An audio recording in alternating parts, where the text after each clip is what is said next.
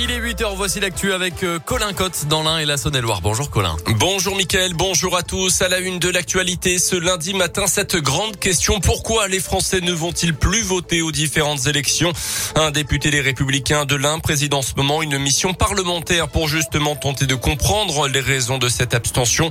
Xavier Breton rencontre des politologues, des instituts de sondage, des associations aussi pour tenter de trouver des solutions. Et une grande consultation citoyenne est lancée. On peut donner son avis jusqu'à la fin du mois sur le site internet de l'Assemblée nationale. On écoute Xavier Breton.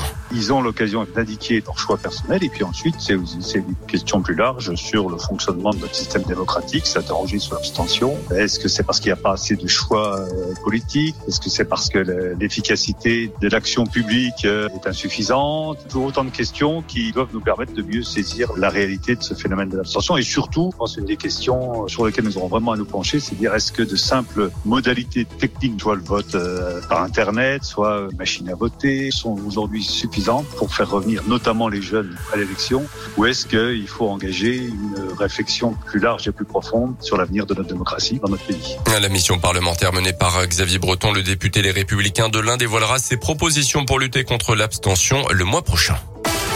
Dans l'actu également, dans un nouveau week-end endeuillé sur les routes du département 28e, décès depuis le début de l'année, c'était samedi soir à Laigneux.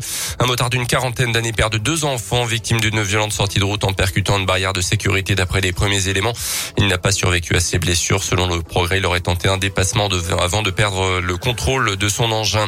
Autre accident grave à Montbelé en Saône-et-Loire. Cette fois-ci, c'était tôt hier matin vers 5h30 sur une ligne droite. Un véhicule s'est encastré contre un arbre sur le bas-côté. Le conducteur, un jeune indinois de 20 ans, seul à bord a été été grièvement blessé. Il a dû être désincarcéré par les secours avant d'être hospitalisé à Mâcon.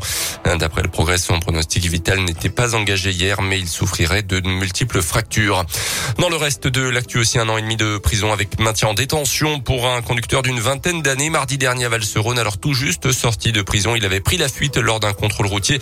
Pris en chasse par les gendarmes, il avait pris tous les risques pour leur échapper, avait manqué de les renverser avant d'être finalement interpellé dans une impasse.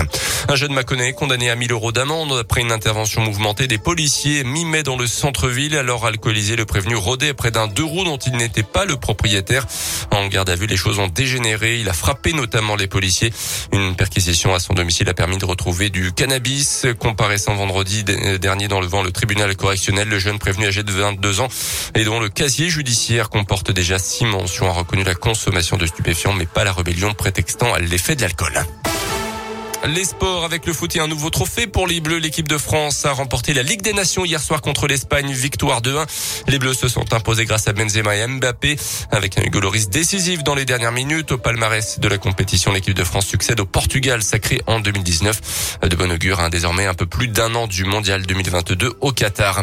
Et puis du hand féminin également. L'équipe de France championne olympique en titre cet été au JO de Tokyo. Mais privée de nombreuses joueuses cadres a souffert, mais c'est quand même imposé face à l'Ukraine hier soir 28 à 25.